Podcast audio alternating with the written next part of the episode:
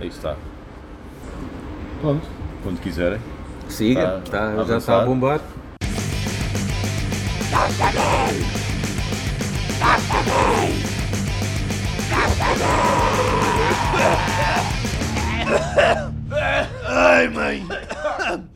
Rico, obrigado Epá, um prazer. mais- pela oportunidade. Mais uma vez, obrigado também pela t-shirt. Não é? Obrigado pela t-shirt também. Não pela t-shirt, Pelo, não. pelo logotipo. Pelo logo. Eu é que Pelo logo. agradeço, eu é que agradeço a Exato. t-shirt. que acabámos, acabámos de te finalmente entregar, que estava pendente. Ah, e obrigado pelo logo.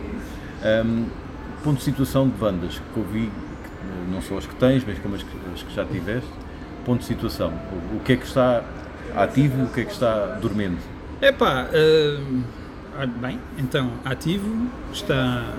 Hum, há duas bandas que são neste momento as, as bandas com quem eu tenho mais atividade. A banda com quem eu tenho mais atividade, no fundo, é Ravensire, que é aquela Ok. que se mexe mais, digamos assim. E Fioline Grantum Infernalium, que é a minha velha banda, Uhum. É uma banda na qual já estou há muito tempo, com uns intervalos pelo meio, mas a própria banda teve um- uns intervalos, pelo menos um grande. Hum, pronto, essas são as duas que estão ativas. Fora isso, hum, pá, tenho umas coisas mais ou menos a acontecer. Obviamente, Perpetrator, que é aquela banda que, que eu gostava que tivesse condições de andar, neste momento está mais ou menos assim em letargia. Vamos ver como é que a coisa vai avançando. Também nunca, teve, também nunca teve nenhum tipo de hum, compromisso com nada, não é? Pois, à medida que vai, quando, quando desapetecer, quando, Quando dá na sim, gana, quando for possível. qualquer coisinha. Sabes que também é complicado porque como o Marquinho foi viver para o Algarve, também a isso. coisa complica bastante mais. Mas e, e depois também há a questão de neste momento estarmos a viver um momento em que hum, pá, uma banda para se afirmar tem de trabalhar muito Sim, porque porque a oferta é absolutamente gigantesca e a procura não é tanta. Ou seja, o heavy metal continua a ter aquilo que continuava a ter, pelo menos o heavy metal como eu entendo, que é o pessoal que gosta, os verdadeiros fãs, Certo. são muito aguerridos e muito militantes, mas são menos relativamente ao que era antigamente. E as bandas são muitíssimo mais. De maneira que as bandas hoje em dia, se querem mexer-se, tocar, ah, forçosamente têm de ter muito trabalho porque não é fácil um gajo afirmar-se é? com a oferta gigantesca que existe.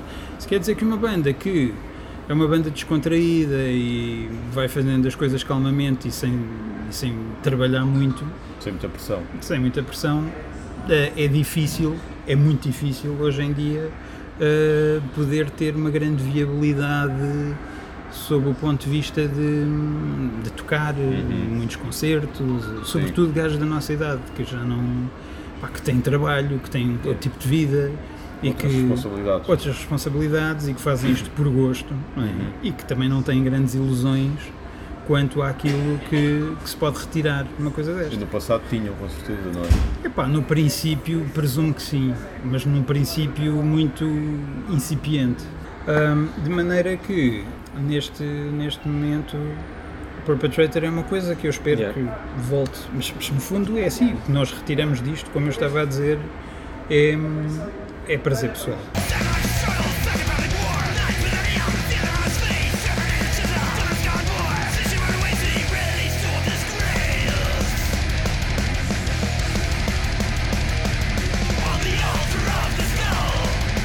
Ninguém tem nenhum tipo de. Embora, no fundo, com o Ravensire e Philly também, eu possa dizer que já, já tive mais dividendos do que estaria à espera. Sim.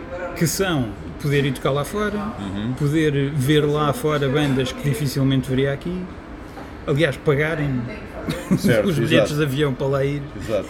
Tudo isso é extraordinário.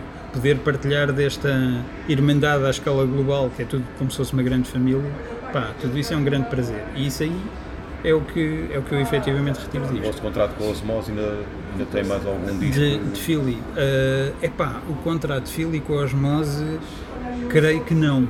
Ok. Ou seja, nós, em breve, e é capaz de ser mesmo mais ou menos em breve, havemos ter outro álbum. Ou Ok. algo assim, outro álbum, provavelmente. Um, e nessa altura, aquilo que eu presumo que vai acontecer é perguntar aos osmose se querem lançar aquilo. Sim. E se não quiserem, ah, de alguma forma de sair.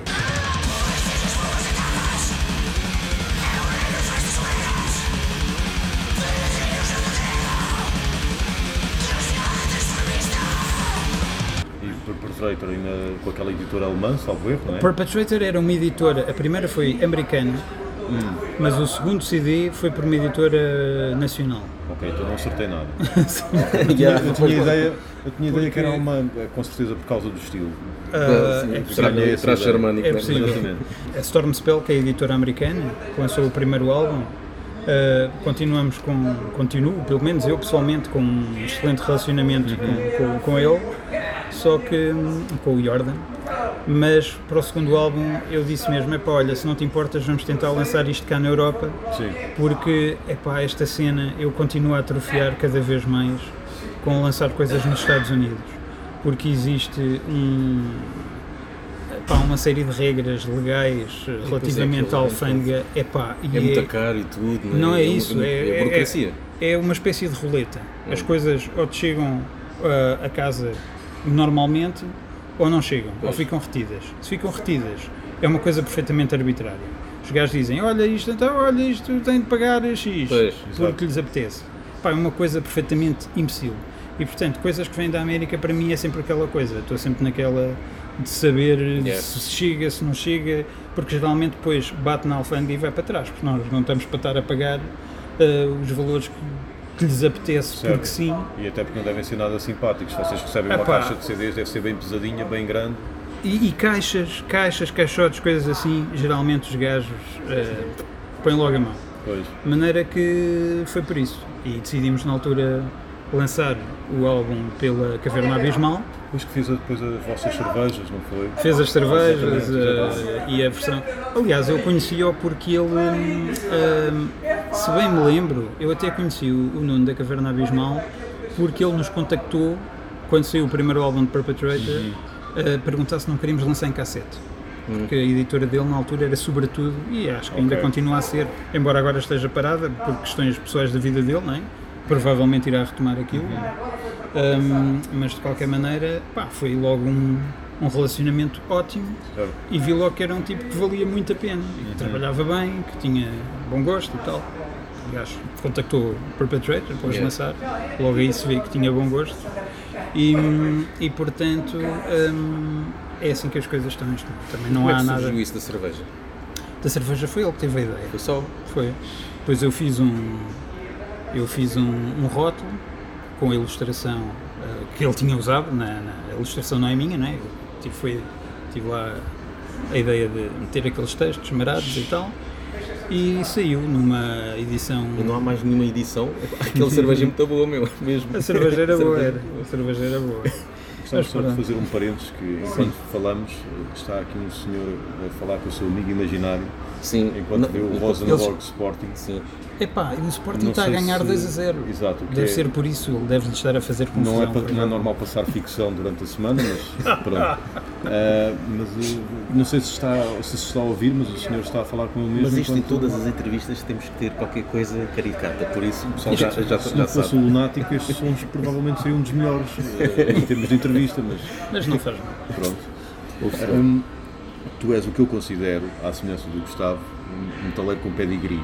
Pedigree no sentido que acompanhou o, o o surgir de ramificações, o desabrochar dos vários géneros dentro do metal eh, e Sim. por aí fora. Eu não, eu apareci nos finais do- dos anos 90, em que o comboio já estava a andar e, e fui conhecendo as coisas, fui andando para trás, outras vezes para a frente e por aí fora.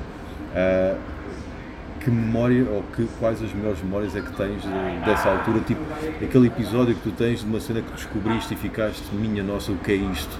Opa, Sim, é, é quase tudo, não é? Se pões É as coisas tudo. dessa maneira, é assim. Eu entrei em determinada altura. Foi quando é que, Que- Em que ano é que começaste a ouvir já? Opa, eu comecei a ouvir heavy metal, é, é o que eu ia dizer. No fundo, é, para, é, tudo depende do ponto de vista. Para determinadas pessoas já entrei muito tarde. Há gajos que eu conheço que Claro. estão na cena desde o princípio dos anos 80. Eu estive a De ver, maneira que. tu em 92 estavas Sim. em Philly. Em 92, Em provavelmente. 92 sim. eu tinha Hum, 12 anos e nunca Não. tinha ouvido um, Pois, um em 90 instrumento com em 90 distorção. em Portanto, para mim 92, entraste muito, muito, muito cedo. Não, eu comecei a ouvir heavy metal hum, em 87. Tinha 14 anos. Em 87 eu estava no segundo ano da primária. Pois, enfim.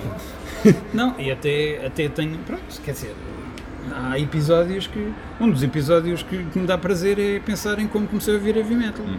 Que, ao contrário de muita gente, isto vale o que vale, que não é nada, não vale nada, mas ao contrário de muita gente que ouvia porque os amigos ouviam na escola, ou o irmão, ou não sei o quê, eu tinha 14 anos, entrei numa loja de discos lá ao pé da minha casa, ia comprar um- uma coisa qualquer, uma cassete qualquer para o meu Walkman, porque eu nem sequer tinha, eu vivia com a minha avó, que nem aparelhagem tinha em casa. Ok. Quem vivia com os pais tinha aparelhagens, eu nem Certo. tinha, eu tinha um Walkman. E então com 14 anos entrei provavelmente para comprar uma cassete de Billy Idol ou qualquer coisa, que eram as coisas que eu gostava na altura. E então entro na loja de discos e vejo hum, o Live After Death da Iron Maiden na parede, numa prateleira, uma coisa assim. E vi aquela capa epá, e senti-me como se eu próprio estivesse a levar com um relâmpago na testa. E disse para mim próprio: nunca vi uma capa tão fixe como estas na minha vida toda. Exato. E provavelmente hoje ainda penso a mesma coisa. É uma grande capa. E então vi aquilo e fui ter com, com o gajo da loja e, e perguntei-lhe: epá, aquilo, ah, aquele álbum que tem ali, aquilo é bom? Aquilo... E o gajo respondeu-me: Ah, vende-se imenso, gosta do estilo, com certeza irá gostar. Posso pôr um pouco, tocar e tal, e não sei o quê. Então, o gajo pôs aquilo e Em eu si. levei.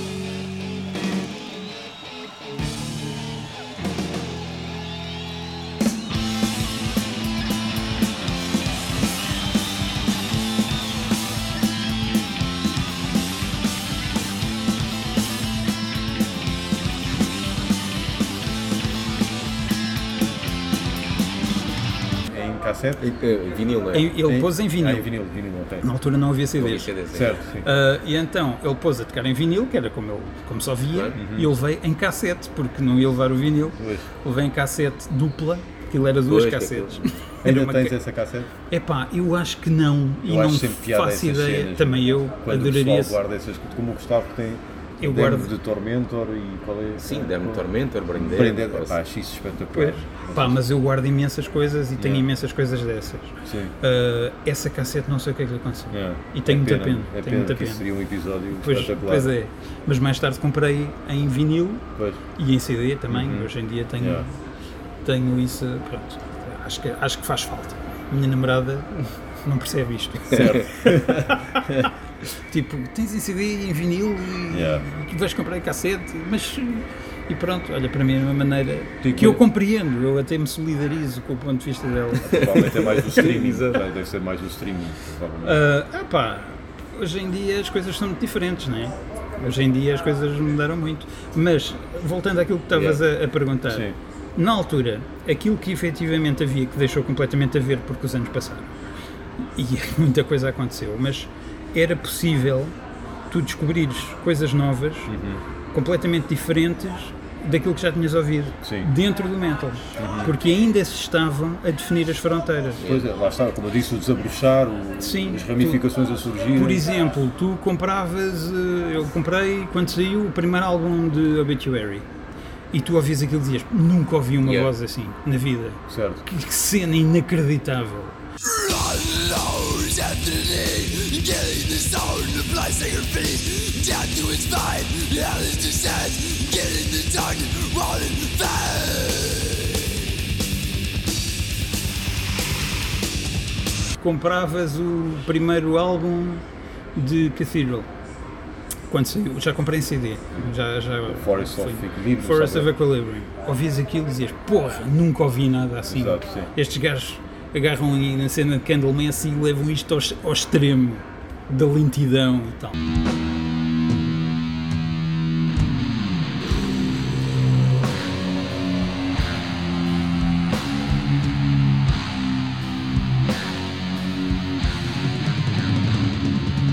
Sim, aquilo era Grande- grande álbum. depressivo, aquilo é mesmo uma coisa. Epá, mas é um grande álbum.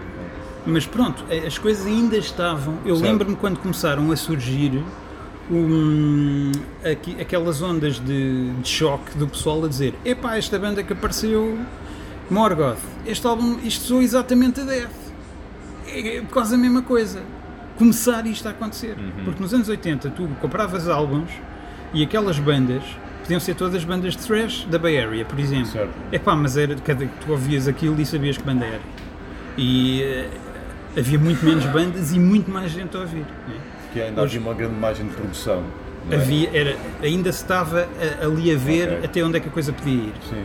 Hoje em dia é extremissimamente difícil fazeres alguma coisa inovadora dentro das fronteiras do heavy metal.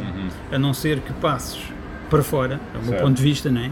E faças fusões com coisas que, a Pois, meu ver, é não é habitual. que é meu, mas que para mim já estão completamente fora daquilo que, que efetivamente eu considero. Mas eu sou um gajo, aliás, eu sou libertário em tudo ah, e na, no heavy metal sou um ultra-ortodoxo conservador. Era, era isso que era essa uma das questões que eu tinha para Sim, sim, que sim. nós temos aqui para te fazer porque nós não só tivemos algum contacto presencial contigo, mas Sim. foi pontual, foi aqui e ali. O contacto mais habitual é no Facebook. Sim. E nota-se eh, em algumas intervenções tuas que eh, não, não vou dizer que és daqueles conservadores que diz que no fim diz morram todos. Os que não são iguais a mim, mas que se nota que há alguma aversão ao que é novidade, Ahm, ou que é mexer com os eu, standards. eu vou com- pôr as coisas da seguinte maneira. No, no tempo em que eu comecei a ouvir heavy metal, havia uma particularidade que o heavy metal tinha, que era um ponto de grande atração para os adolescentes que nós éramos, que era o seguinte, o heavy metal estava completamente à parte do resto da música e tinha a seguinte particularidade, nós que estávamos lá dentro e que ouvíamos aquele tipo de som, sabíamos que era a melhor música que a humanidade alguma vez tinha Certo. criado. E quem estava fora achava aquilo horrível. Barulho, música de drogados e Exatamente, gajos sim. sem ananambeira. E isso dava uma grande coesão, digamos assim. Nós até gostávamos Dava- disso, né? Dessa. Claro, é suposto ser assim. Exatamente. Por isso é que há muita gente que às vezes me diz epá, tu não podes dizer isso, tu não podes achar isso, tu achas que tu é que sabes e que a música que tu ouves é que é boa e que o resto da música não presta para nada. E eu digo, é exatamente isso, é exatamente o que eu acho. E há pessoas que se chocam um bocado. É assim, a mim não me choca nada porque eu passei a vida toda ouvir determinadas pessoas, a maior parte das pessoas, a dizerem-me isso é só barulho. E não me chateia nada, até gosto. É suposto ser assim. Certo. É suposto que a maioria das pessoas, sobretudo aqueles ah, melómanos ocasionais que ouvem o que passa na rádio e que no fundo não têm um gosto propriamente definido, ouvem o que lhes enfiam pelos ouvidos Exatamente, adentro. sim. É, é suposto que essas pessoas achem este tipo de música uma porcaria. Até é bom. Portanto, não me chateia nada. Mas há pessoas que ficam ofendidíssimas de eu dizer: epá, olha, acho, isso, acho essa banda uma merda horrível. Certo. Péssimo. e há pessoas que levam isto a mal. Mas para mim é assim que é, que é suposto ser, é assim que devia ser. Estás a perceber? De maneira que. E continua assim. Hoje em dia é muito mais complicado porque os miúdos, hoje em dia, pá, vêm de uma escola completamente diferente, de um tipo de coisa completamente diferente. No fundo, aconteceu aquilo que a sociedade faz sempre. Já tinha feito ao punk, presumo eu, embora não seja propriamente um historiador do punk, mas a sociedade absorve as coisas que acontecem e normaliza-as. De maneira que tu dizes esta questão do heavy metal e tal, chegou a uma altura. Já é, já é. Já é uma já, coisa- já crescem com isso. as- Aliás, hoje em dia a coisa já é tão diferente de como era na altura que já tudo está, já tudo está tão diluído e adulterado. Não é? Sim. Hum, para mim foi uma boa surpresa no princípio dos anos 2000, ou lá como se chame aquela casa, hum, descobrir que havia um underground que era mesmo underground, o pessoal continuava aguerridamente a ouvir e a organizar concertos de heavy metal, bandas que tinham mesmo a ver que, com o passado, com os anos 80 e por aí fora. É correto dizer que é- és, hum, és contra a inclusão de determinados instrumentos no metal. Opa, é assim, à partida sim, mas nem há tantos instrumentos. Quer dizer, eu comprei o Sacrifice de Motorhead e há lá uma música com trompetes ou lá o quê. Aquilo fica bem, não me chateia minimamente. A questão não é propriamente usar determinados instrumentos. A, maneira- a questão é como é, que isso, como é que isso se utiliza. Porque a partir do momento em que tu tens bandas de indie rock uh, a dizer que são heavy metal, que aquilo é metal, porque agora é tudo metal. Nós vivemos Sim. num tempo em que o pessoal ofende-se com tudo. E então há pessoas que querem que tudo seja metal, porque é fixe. Sim, agora E é então- Um ar arrojado. É, é, epá, é uma cena e tal, e agora o pessoal Às vezes ouvir estas... aquilo não tem nada a ver, mas Epá, dizem que somos metal, Sim, mas não, e a levam ver. a mal se um gajo diz, epá, isso não é metal, É. isso é uma porcaria de música. Pronto. De maneira que hum, hoje em dia a coisa é muito mais complicada, não é? E eu, eu hum, acho, eu fa- faço mesmo uh, de continuar hum, a ser absolutamente, neste, neste aspecto, absolutamente parado no tempo, por uma razão muito simples. É que eu vivi aquilo de uma maneira extremamente intensa e aquilo significava muito e era muito real na altura. De maneira que hoje em dia eu continuo igual, continuo aquilo. De maneira que, pá, daqui a um- umas décadas, se não for antes, um gajo bate a bota e Mas, por, ex- por exemplo, o primeiro álbum de Emperor, com aqueles teclados, choca-te? Ou achas que serve o propósito da música?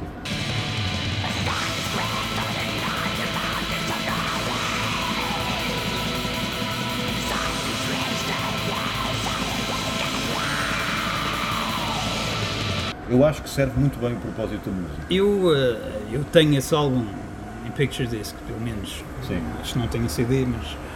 hum, epá, é um álbum que na altura até achei uma certa piada. Eh, e não, não me chateia particularmente. Mas isso ainda está dentro.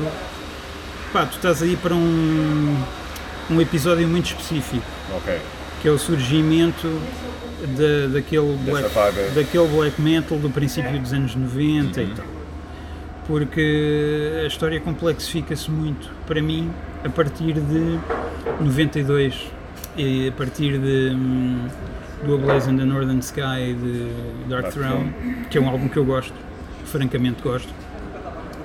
Até porque é completamente Celtic Frost e Bathory chapado e é muito bom.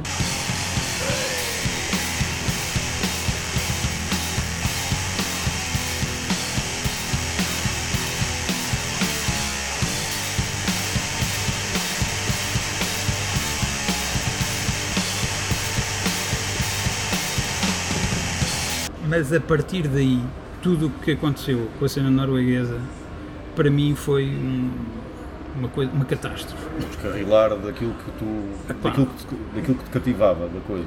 Pá, foi uma coisa que. Há imensa gente que nasceu para o heavy metal ou para o, ou para o black metal sim, aí. sim, sim. Mas foi tudo o que aconteceu a seguir, para mim, a cena norueguesa para mim é uma coisa que não me diz praticamente nada. Cradle of Filth é coisa para fugir. Epá, o primeiro álbum de Cradle of Filth na altura era interessante. Mas aquilo também é uma mexórdia. É, Aquilo também esbateu Mas no vários sim, sim, sim. Mas depois a partir daí tornaram-se uma banda gótica intragável. Que para mim é inaudível. Uma banda quase praticamente pop. Não gostas do Dusk in Orange Bright? Ainda se ouve. É, pronto, digamos que quando, quando eu digo a partir daí. Sim. Mas é uma coisa que eu nunca ouço. Ok. Não é uma coisa que eu chego a casa e ponha. Cradle of Filth ou Emperor. Não Sim, é uma coisa sim, que eu. Uhum. ponha de forma alguma. Na altu- Lembro-me na altura de ouvir e tal, estava-se a definir as coisas, estavam estes álbuns a sair, tinham um impacto na cena, era interessante. Tinha uma certa graça Era e interessante, sim. era interessante. E reconheço que tinha bons músicos e boas músicas e gajos que tocavam muito. Cradle of Filth tinha um, na altura um baterista extraordinário, é? que, que depois, como é que o gajo se chamava? O Nick Barker. Nick Barker. O Nick será Barker, exato. Depois até, pronto, e hoje em dia é um animal do caraças, mas foi tocar para bandas, pronto, é tudo, tudo aquilo que veio a seguir, aqueles Dimo Borgers completamente, pronto, pá, comerciais, comerciais, aquilo não tinha nada a ver com o que era antigamente. Eu percebo quando tu dizes comercial, eu Sim. percebo isso.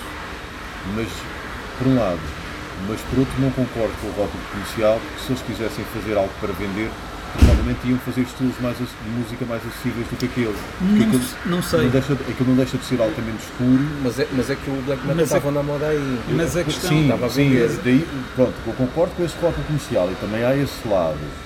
Ah, mas, e foi mais polido, aquilo foi o limpar, não é? Aquilo A foi- questão, a questão é a seguinte, estás a falar de bandas que atingiram dimensões muito grandes Sim, sim. e que fizeram muito dinheiro com aquilo.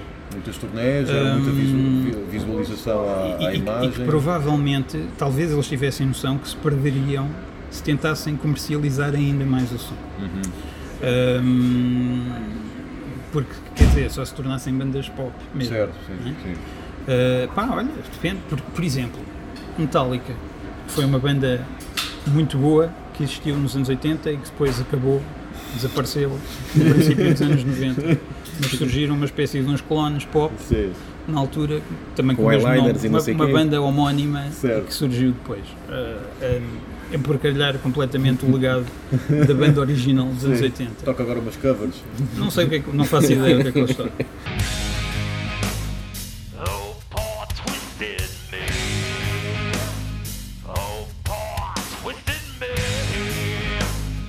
Mas na altura, Sim. toda a malta do, do thrash, hum, pelo menos daquela zona da Bay Area, e não só, mas sobretudo daquela malta, foi tudo atrás do Black Album.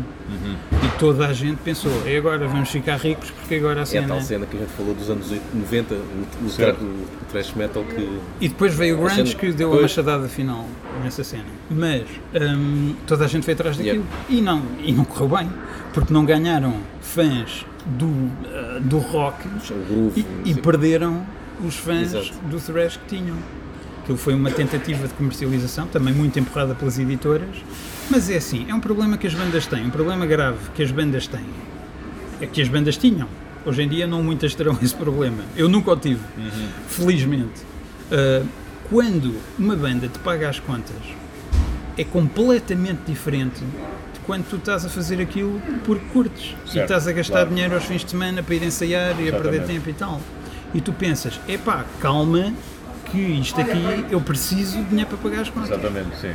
E isso aí ah, é uma influência exterior àquilo que era a tua criação artística Sim. que tem um peso do caraças e que pode arrasar uma banda completamente e que arrasou muito. Aí, lá está, aí há fatores externos. Sim, Mas pensa naquelas bandas que mudaram de som sem fatores externos. sim, em que eh, continuaram a ter os seus trabalhos, mas os chegaram a uma altura e disseram: pá, a minha cena agora é pop. Tu vais continuar Isso. a não, tu ali vais pedir o divórcio. A partir daquele álbum que começaram a fazer pop, vais pedir o divórcio. O que está para trás vais continuar a ter uma memória positiva. Uma mas eles- memória e uma presença. Pronto, mas a eles, ouvi-los. mas né? eles continuaram verdadeiros a eles mesmos. Não como os Metallica, que provavelmente eh, recautaram, eh, passaram- mandaram para trás eh, aquilo que eles realmente gostavam. Ou então não, passaram mesmo por uma fase Epá, de olha, imaginação diferente. não Eu sei. acho que deve haver muito poucos casos desses. É capaz de haver alguns. Mas bandas que. Pronto, há gajos que. Eu conheci gajos que. Era mais ou menos. Estavam a ouvir agora uma coisa e daqui a seis meses estavam noutra onda completamente diferente. Aqueles gajos, Gustavo até passou num, num podcast, o Xisma, Era isso que estava a pensar também. estás a pensar nisso? Esses, mas, mas esses depois não voltaram, porque há uns que depois voltam à cena Ao original, Esses não, já. estes começaram como grindcore e agora Sim, fazem garage isso- rock para aí. Pronto, mas e era isso. grindcore do mais. eh, Sim, sim, pronto, sim. É, Mas possas isso, imaginar. mas isso são. Mas isso são bandas que já eram assim um bocado extremas. Quer dizer, em tudo, não é? Mas não Hum. deixaram de mudar radicalmente Sim. continu- e continuaram verdadeiro, verdade- a serem verdadeiros àquilo que eles sentiam fazer, só que mudou. Há alguns, há casos desses, Yeah. há de haver casos desses, mas hum, não sei, pá, não sei, acho que, acho que a grande maioria, a grande maioria das bandas que tinham um som bastante bem definido e que eram boas naquilo que faziam e que mudaram radicalmente de som, a grande maioria não há de ser, não creio seja esse que tenha sido por epá, agora eu quero descobrir novos horizontes musicais e fazer uma cena completamente fora. Agora a minha onda é um- uma cena zen, cósmica, não sei o que e tal, vou fazer música ambiente com teclados. Pá, pode acontecer, com certeza. Mas a grande maioria das bandas que em certa altura dizem vamos tocar agora à Black Album, Certo. ou vamos tocar à Grunge, ou vamos tocar à Pantera. Uma cena racional, não é A emotiva. grande maioria é, é isto está a dar, é isto está a dar dinheiro, ah, vamos fazer isto e vamos fazer dinheiro. Yeah. Com certeza. A grande maioria. Acho que os Pantera, por exemplo, Sim, foram uma, uma catástrofe com o heavy metal. É uma opinião que eu tenho que é Trouxeram- muito pouco popular entre determinadas muita pessoas. gente que não era suposto, entre aspas, Opa, a cena, à cena. para já era uma banda que, a meu ver, andava um bocado a ver o que é que dava. Basta ver o percurso deles. Era uma banda glam.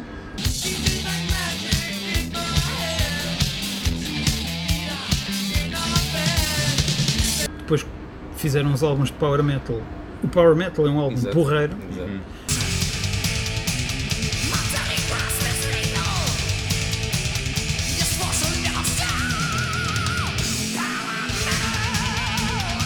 E depois começaram a fazer aquela grovalhada do chunga chunga e não sei o quê.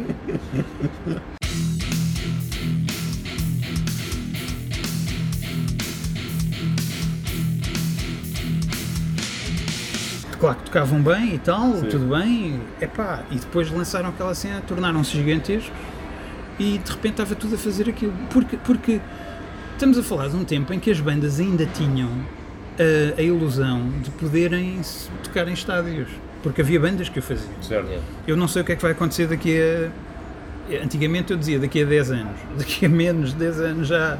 Porque quais são as grandes bandas, as bandas gigante- gigantescas de metal que tu tens hoje em dia ainda a fazer isso? São bandas que vão acabar, são as, são as originais. As antigas, As não é? grandes bandas eh, continuam a ser Judas Priest, Iron Maiden Uhum. e outras que já estão a pendurar as botas, outras que acabaram, os Motorhead morreram, morreram literalmente, né? Hum, maneira que quem é que vai substituir isso?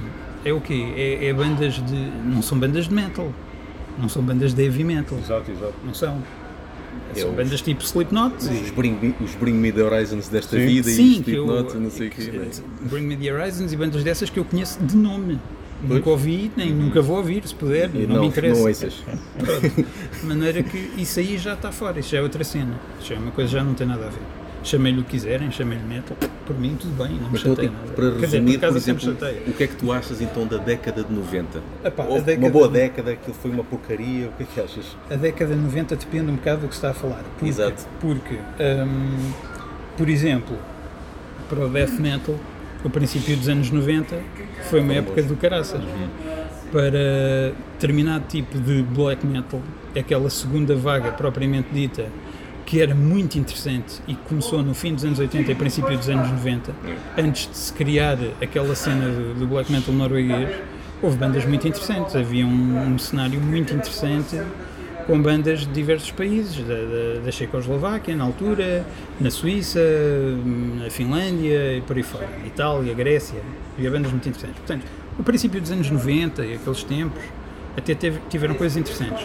Claro que foi o fim da cena do thrash, que morreu ali, pouco mais ou menos, por causa das tais questões das influências Yeah. dos grandes, dos panteras e não sei o quê. E o heavy metal também teve muito mal tratadinho. Ninguém ouvia heavy metal, bandas novas não havia praticamente, praticamente. Mas havia boas bandas que surgiram, que eram underground, que se mantiveram underground e que lançaram grandes, grandes álbuns, como os Slowfake, por exemplo, e várias outras. Mas isto era uma coisa que não tinha visibilidade, propriamente. Yeah. Mas havia boas coisas, fora, da, fora dos holofotes. Pois. Mas eu lembro, por exemplo, de tocar na Alemanha há uma data de anos com uma banda que tinha uma t-shirt que nas costas, era a t-shirt da banda, que nas costas dizia Playing like the 90s never happened. E, era gira. Porque no fundo era um bocado. O gajo era mesmo. Não Era um bocado, era um, é, é um bocado, é um bocado, porque quer dizer, não havia comparação nenhuma entre aquilo que foram os anos 80, os anos dourados do heavy metal, aquilo que foi uma época inesquecível e em que o heavy metal tinha efetivamente um grande impacto, com depois o que, o que se passou a seguir. É, vir o gajo dos Men in Black com a caneta e Pois, foi esquecer. Pronto. Mas é assim, pá, olha, hoje em dia, no fundo, é um bocado na cena daquilo que eu estava a dizer, já não há bandas gigantes, a não ser as originais. Certo. Pá, podes dizer, pá, Wasp, uh, Saxon, Judas Priest, são grandes bandas, pois são, mas vão acabar em breve, porque é impossível, não é? De maneira que não há bandas novas, tu digas, é pá, esta banda tem o mesmo estatuto que aquelas. Certo. Não há. Sim. Não é? De maneira que, epá, há uma parte boa nisto. É que, em grande medida, quem toca, quem ouve, quem vai a concertos é pessoal que está ali porque faz parte daquilo. E porque ouve aquilo. Não é porque ouviu na rádio ou porque é moda. Tu, em termos de música, estavas a, fazer um caminho e chegaste a uma altura e disseste: Ok, pessoal, continuem, eu fico por aqui. Por assim dizer. Enquanto que. Enquanto ouvinte e Enquanto- praticante, hum, também, músico também, disseste isso. Vocês sigam aí com os DJs e por outras coisas e eu, fico por aqui. Epá, Fizeste o mesmo, ou fazes o mesmo em relação a outras coisas, tipo eh, cinema, Não. séries, eh, forma de vestir, por exemplo? Não, porque apesar de eu gostar de. Bem, forma de vestir, acaba por refletir um bocado a cena do heavy metal. A cena, é? a cena que tu curtes. A claro. cena que eu curto, mas quer dizer, eh, artisticamente eu gosto de muita coisa, sempre gostei de desenhar, trabalhei no estúdio de desenhos animados, gosto Os teus gostos continuaram a- até os dias de hoje ou continuas as tuas referências maiores nessas outras áreas são também daquela, daquela época em si? regra geral. Não sei se me estou a fazer entender. No Sim. fundo é tentar identificar se há um padrão. A, a questão, a questão aqui é a seguinte: para já nada artisticamente foi tão intenso na minha vida como o heavy metal. E além disso, há outra questão, que é o seguinte: hum, aquilo foi um fenómeno extremamente hum, ativo, extremamente vivo naquela altura, extremamente bem definido. Sim. Hum, de maneira que era, aquilo era uma tribo, aquilo era um subgrupo social, digamos assim, muito forte. Pá, na arte, no, no resto da arte, como por exemplo o cinema, como por exemplo a pintura, ou Sim. o que seja, pá, tu podes ter uma série de coisas a acontecer ao longo do tempo. Pessoas muito diferentes, coisas muito diferentes, que têm influências diferentes, podem fazer coisas inovadoras. Não é a mesma coisa Ok, para mim. ok. Não é não é uma coisa como aquilo era. Podia ser o caso de só gostavas daqueles filmes de ação dos anos 80 e os filmes de ação dos anos 90, é pá, isto já. Não, há aqui uma coisa que é Morreram os heróis, aqui morreram os heróis. É, é fácil, por exemplo, dizerem-me assim: tu gostas dessa música porque foi a música que te marcou quando eras adolescente. Exatamente. E eu digo-te, eh, efetivamente, os anos 80 são, são anos de formação para a minha pessoa. Porque eu eh, nasci em 73, portanto, em 83 tinha 10 anos, e daí para a frente é a adolescência, é o Claro. momento em que estás a a crescer, a, descobrir viver, estás a absorver tudo do mundo à tua volta. Mas eu, apesar deste ponto de vista parcial, acho que os anos 80 tiveram uma atmosfera muito própria. E, hum, e efetivamente, epá, eu tenho uma certa nostalgia pelas coisas dos anos 80. E é natural. Mas não é uma coisa que me impeça de dizer, epá, há hoje em dia grandes filmes, há hoje em dia grandes escritores, ou o que é que seja. Ok. Não não estou... não passa para outras áreas. Não, e mesmo o heavy metal. Aquilo é a referência. É a referência. Mas há muitas bandas do presente, do passado recente, que eu acho extraordinárias, que adoro, mas que têm efetivamente os, os- ambos os pés assentes naquilo. Sim. Não é? Não é? Toda esta cena do post, post black metal, post heavy metal, post punk, que eu acho uma coisa perfeitamente asquerosa sob o meu ponto de vista de gosto pessoal. não é? Sim, sim. Não- não- nem conheço os movimentos, não estou a dizer que não tenham lá a validade que eles lhes quiserem dar. Estou a falar sob o ponto de vista musical. Coisas que não. Se Para, por exemplo, o Gustavo sei que ouve e reouve muitas coisas antigas e também vai, vai atrás das cenas novas. Sim. Mas um sentimento que eu tenho, que sei que o Gustavo também tem, e que nós já falámos isso em outros, noutros episódios, muitas das vezes quando ouvimos um álbum novo ou uma banda nova que surgiu, pensamos imediato, isto é igual a 500 outras bandas, ou eu tenho aqui uma hora para perder para ouvir isto, ou então eu vou já acabar a segunda ou terceira música porque já sei como é que vai ser o resto, que já conheço. Se isto para nós é habitual, então imagino para ti, deves ter ainda mais dificuldade em encontrar música nova que de facto cativa. Mas é que eu não tenho interesse em encontrar música nova, porque a questão é que existe tanto heavy metal dos anos 80 que eu não ouvi ainda e que dificilmente vou ter tempo a ouvir Pois, tudo. isso também é verdade. Vais mesmo à Ainda, ainda hoje estou a descobrir, às vezes, graças a ti, Epá. ainda estou ainda ando a descobrir a, cenas a cena é a dos seguinte, 80. antigamente um gajo arranjava uma revista, comprava a Metal Hammer ah, ou uma coisa assim, via aquelas bandas e pensava epá, esta banda deve ser bestial. Tenho de anotar e a ver se um dia consigo ouvir isto. Certo. e se calhar passados uns meses consigo, conseguias ouvir a banda. Ou passava num programa de rádio ou tinhas um amigo que tinha, que gravava uma cassete mas tinhas aquela curiosidade, lias a entrevista vias o aspecto da banda, e estes gajos cheios de piques e com cabelos assim, e assado e tal. Esta banda, epá, isto tem bom aspecto e se calhar passava um ano ou dois até conseguires ouvir a banda Certo. percebes? Ah, e depois quando compravas um álbum que era uma coisa que se calhar fazias quando tinhas algum dinheiro uma vez por mês, ou por aí, quando tinhas um guito para gastar e tal, tu ouvias aquele álbum até à exaustão. Tu dissecavas aquilo tudo, lias as letras e tal. Hoje em dia, tu queres ouvir qualquer coisa, está à distância de um clique. Certo. Podes, quer dizer, tu podes passar uma hora a ouvir 50 bandas, com toda a facilidade. É uma coisa, é, é um cenário que está a, anos-luz de como as coisas eram naquela altura. A oferta é infindável. De maneira que, epá, eu gosto, eu, eu quando ouço coisas novas, é dentro deste meu cenário. Ok. Epá, e outra coisa, o heavy metal, o heavy metal que eu considero metal, tem tanta coisa lá dentro, tão diferente, tão extremamente diferente. Desde, pá, sei lá, desde Led Zeppelin até Carcass, ou como se queira pôr as coisas. Ah, que não vejo qualquer, não tenho qualquer tipo de interesse de ir à procura de outros géneros, outros estilos, outras bandas que não me interessam. O que me interessa é aquilo. O que me interessa é dissecar bem aquilo. Inclusivamente, e não só viver no passado. Há bandas novas que eu gosto de apoiar. Gosto de mandar vir os álbuns, gosto de contactar os São gajos bandas que recriam. recriam, em grande época. medida recriam e, e se conseguem ter qualquer coisa de pessoal, pá, ainda melhor, não é? Uhum. Claro, claro. E às claro. vezes é possível. Claro que já não é possível partires a louça toda. E um gajo ouvi dizer, porra, que cena, não estava nada à espera de uma cena destas. Mas é possível ouvir e, e dizeres, pá, isto tem qualquer cena, tem qualquer cena porreira. Porque é assim, passaram décadas. E décadas e milhares, literalmente milhares e milhares de bandas. Já se fez muitíssima coisa. É muito difícil. Quer dizer, não, não consegues fazer uma voz mais brutal, ou uma batida mais rápida, ou uma guitarra mais distorcida. É impossível. Exato. Já foi tudo feito ad nauseam.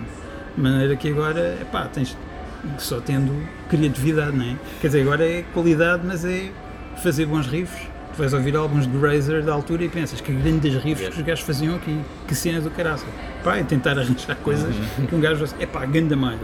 Sim senhor. Yeah. Mas é por aí, não é? Não é, não é Então, fazendo um exercício académico, o primeiro episódio de Black Mirror, não sei se já viste, não sei se acompanhas a série. Epá, não acompanho, mas vi o primeiro episódio. Viste o primeiro episódio, pronto. Sim. Mas temos de fazer aqui o contexto para quem não viu o primeiro, O primeiro é o do episódio. político. Exatamente. Sim. Em que ahm, a princesa do Reino Unido é raptada Sim, sim, e o resgate não é dinheiro, mas é sim, ele- o captor pede que o primeiro-ministro, ah, não há outra forma de o dizer, foda um porco em direto para a televisão. Há outra forma que é com o pulo, mas foda, Sim, foda mas, é melhor. mas não me parece que ele primeiro vai levar, vai levar o porco ao cinema e por aí Pois, fora. Vamos Pronto. jantar à luz das Acho que velas. se põe isso, digo eu, vejo de uma forma mais romântica. Sim. Ahm, se o- salvar da princesa dependesse de tu corromperes os teus princípios e fazeres um álbum trance, pop, eh, Mas- trip hop, não sei o quê, cedias. Mas qual princesa? Vamos, lá está, exercício académico. Opa, Vamos é supor, Dom assim. Duarte estava no poder, não, na monarquia, não é?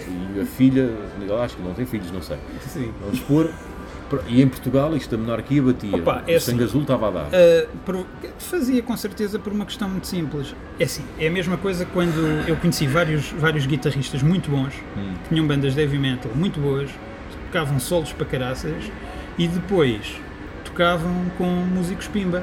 Certo. Porque assim, um emprego é um emprego. Eu Claro. não lhes levava isso a mal. Estás a ver? Eles iam trabalhar e tocavam músicas de merda e lá no meio metiam uns solos e tal, Uhum. mas estavam ali para ganhar dinheiro, para fazer dinheiro. Exatamente. Isso não, eu não considero que isso seja uma traição de nada. Porque eles, estão, eles tocam bem guitarra e vão trabalhar. Percebes? Isso é quase tipo aquele filme, uma proposta indecente. É pá, sim. Sim, eu vou para a cama com ele, mas eu continuo a amar-te a ti. Eu Mas, a, com ele por mas a causa questão, do dinheiro. Mas, é eu- mas é assim, quantas, quantos gajos conheço eu? Eu tenho a sorte, a grande sorte, de ter um emprego de que realmente gosto e em que faço coisas que me dão muito prazer. Uhum. Ah, quantas pessoas podem dizer isto? Não são muitas. Ah, quer dizer, a proposta indecente. ah, Eu conheço vários gajos que ganham até. Alguns têm bons ordenados, mas que se anulam durante 5 dias da semana Certo. para poderem ter uma boa casa, poderem pôr os, os miúdos em boas escolas e poderem ir de férias para sítios porreiros, para o México e tal. Mas durante aqueles 5 dias estão desgraçados Sim. a viver uma vida péssima e a sentirem-se horrivelmente. Epá, assim, eu não posso levar a mal, estás a ver? Uma, uma coisa é completamente diferente um gajo dizer ok, vou fazer um álbum, o que é que está a dar? O que é, como é que isto vai vender? O que é que eu posso fazer? O que é que está a fazer? O que é que está a dar mais dinheiro? É o pimba? É o hip hop? É o reggaeton? Ok, então vamos fazer um álbum disto para fazer guito.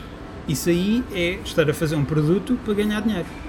E é mau se um gajo diz isto é a minha arte, eu faço isto porque... Exatamente, sim. A ver? Isso, é, isso é mau.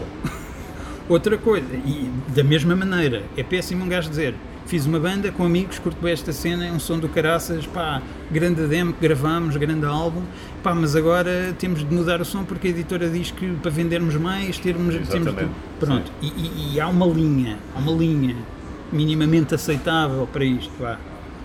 Hum, Epá, outra coisa é um gajo fazer arte. E isto é uma velha discussão, é um velho problema. Que é um gajo dizer, eu vou fazer algo simplesmente porque quero exprimir algo que eu gosto, quero fazer algo que eu gosto.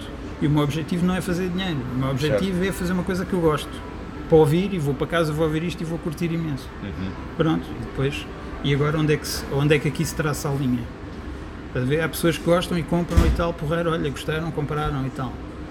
Ok, ou então, e depois há todos aqueles gajos que fazem aqueles, aqueles truques, tipo eu faço isto e disponibilizo borla porque estou-me nas tintas. Enemy of the music business. Pronto.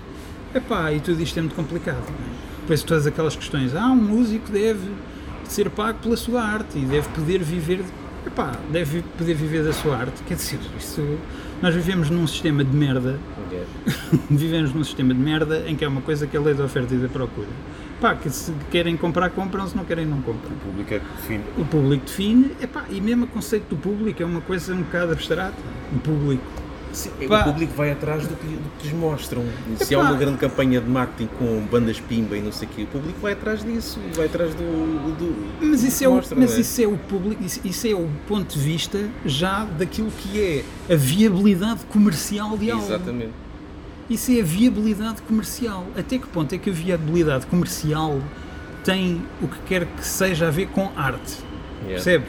Isto é uma discussão extremamente complexa. Por isso, para mim, dá-me muito prazer saber que não faço dinheiro nenhum, nem nunca vou fazer dinheiro nenhum com a música que eu faço. Não tens que prescindir dos teus E, e- princípios. e para mim já é uma grande coisa olhar para trás e pensar, pá, nos últimos anos fui, fui à Finlândia, fui à Dinamarca, fui eh, à Espanha uma série de vezes, fui à França uma série de vezes, fui à Alemanha, fui por causa das bandas. Porque as bandas que eu tinha, pá, despertaram suficiente interesse para me poderem ah, permitir a mim usufruir de, de experiências extraordinárias, como foi ir àqueles concertos, conhecer aquelas pessoas, ver aquelas bandas, ver novos países, novas coisas. Epá, para mim já é bastante mais daquilo que eu podia estar à espera. Claro que não voltei com dinheiro nenhum, claro que isto não dá dividendos para ir além, a não ser estes. Epá, e estes para mim valem mais, valem mais do que estar a fazer um álbum ah, pimba, estás a ver, para pagar, para pagar contas. Felizmente tenho um emprego que me, que me dá para viver com o mínimo E que vai de encontro realmente. e que é uma coisa que eu gosto. Portanto, eu neste momento até te digo, eu não posso queixar muito da minha vida. Portanto, davas cabo do porco.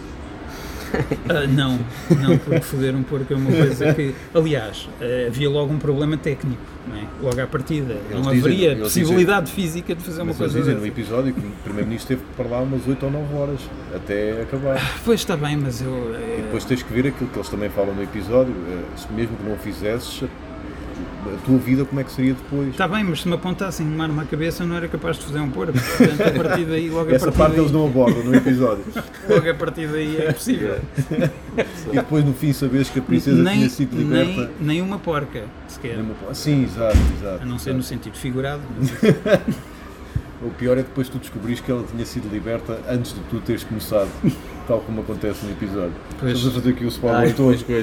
Isto já passou muito tempo, as pessoas Pronto, já, já não conta, não é? Já, já foi há algum Já- já tempo, não já não conta. como spoiler. Mas eu nunca. Mas há, há pessoas que até. Por exemplo, olha, eh, o Corthan. Sim. Corthan fez uns álbuns. hum, uns álbuns Ah. a solo. que eram, é um- eram uma valente merda. Sim, eram muito maus.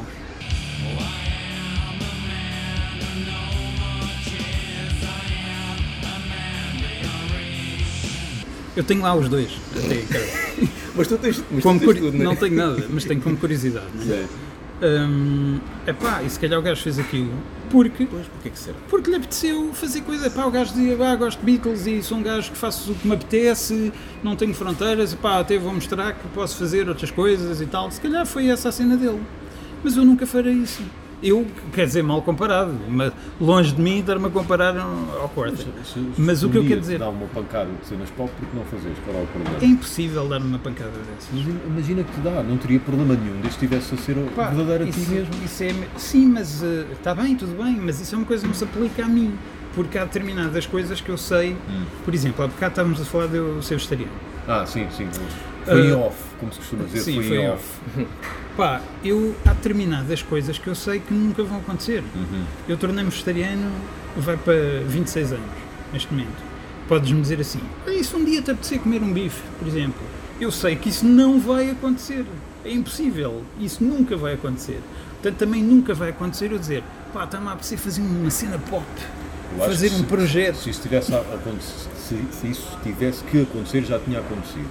Pois, pá, A também... que tens agora tam- acho muito difícil. E não é só a idade, é, também tem a ver com as propensões das pessoas. Há pessoas que têm propensão, eu conheci gajos que eram punks, depois passaram a ser, sei lá, eh, do rockabilly, depois Também um estavam, de punk, mas. eh, passado um tempo, estavam na cena do southern rock ou do Ok. doom, e depois era o heavy metal, não sei o quê, e pronto, e cada passava um, um ano ou dois, tu pensavas, quando eu encontrar aquele gajo, qual será a cena? Qual, qual será a cena dele?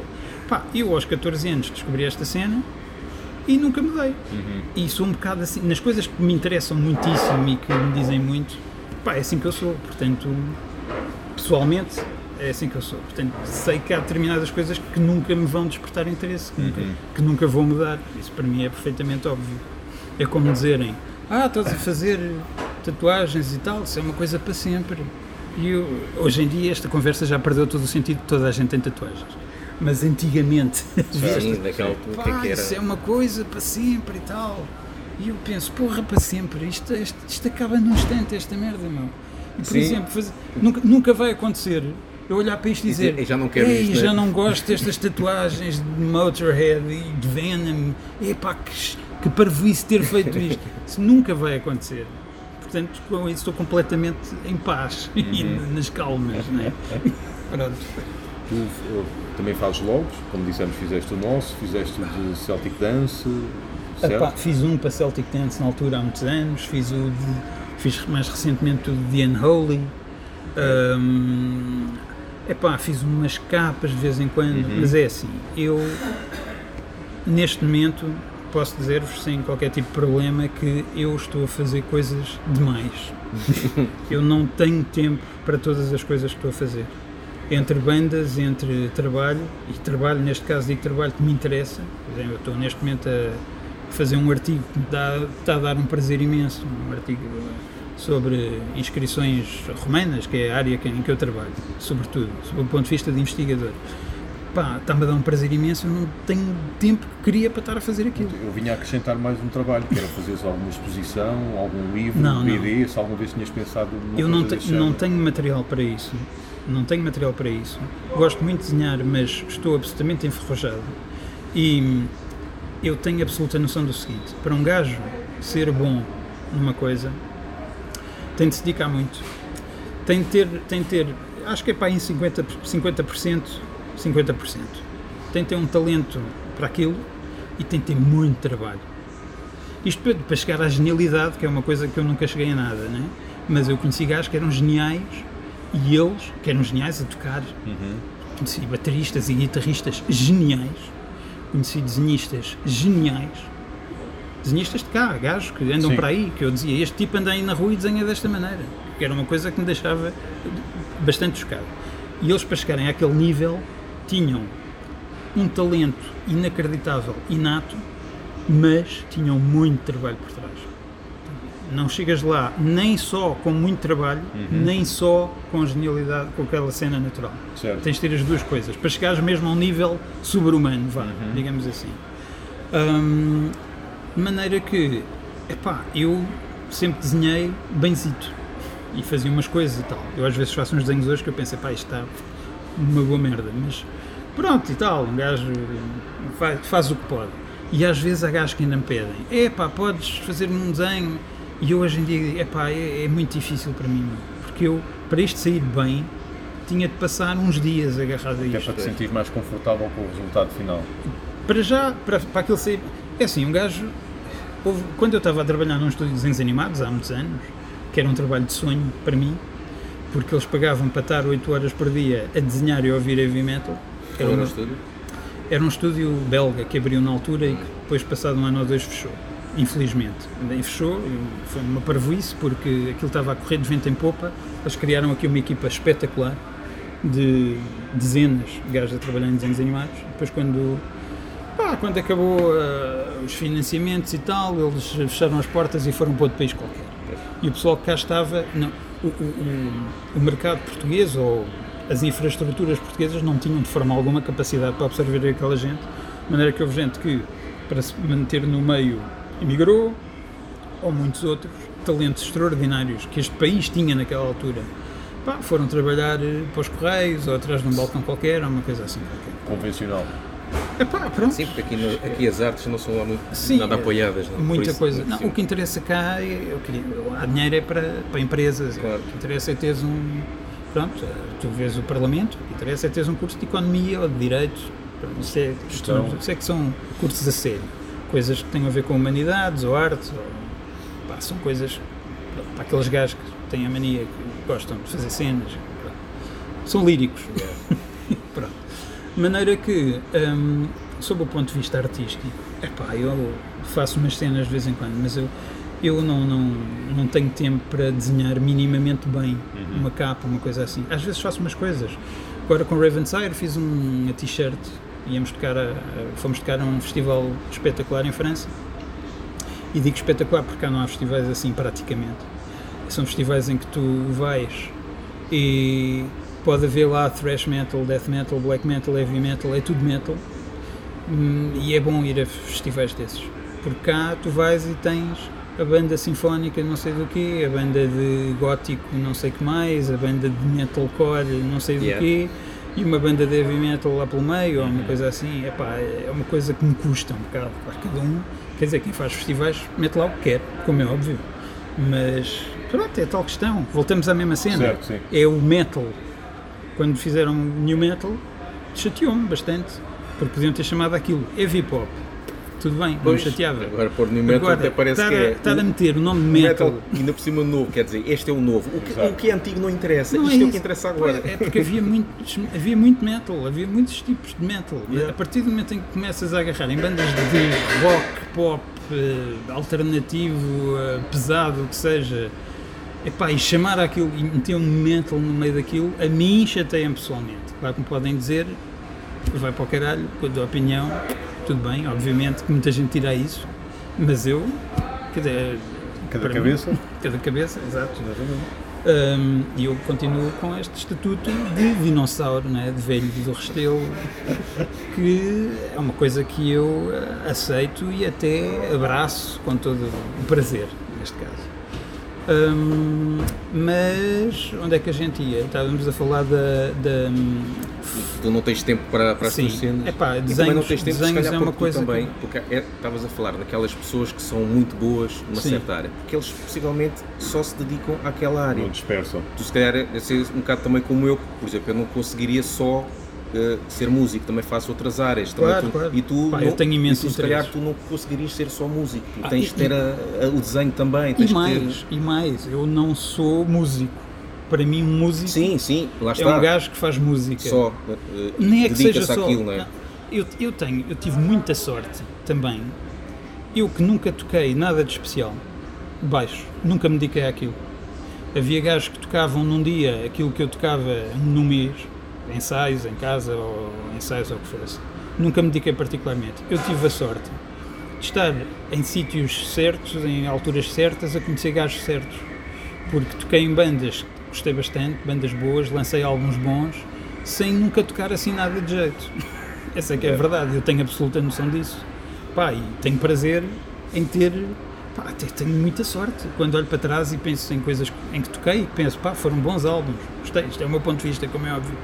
Ah, agora, hum, nunca me dediquei muito. E, portanto, eu não, não sou um músico. Sou um gajo que dá uns toques baixos. Por exemplo, Ravensire é uma banda que ah, eu gosto de lá tocar, mas eu sinto sempre que eu não tenho voz para aquilo.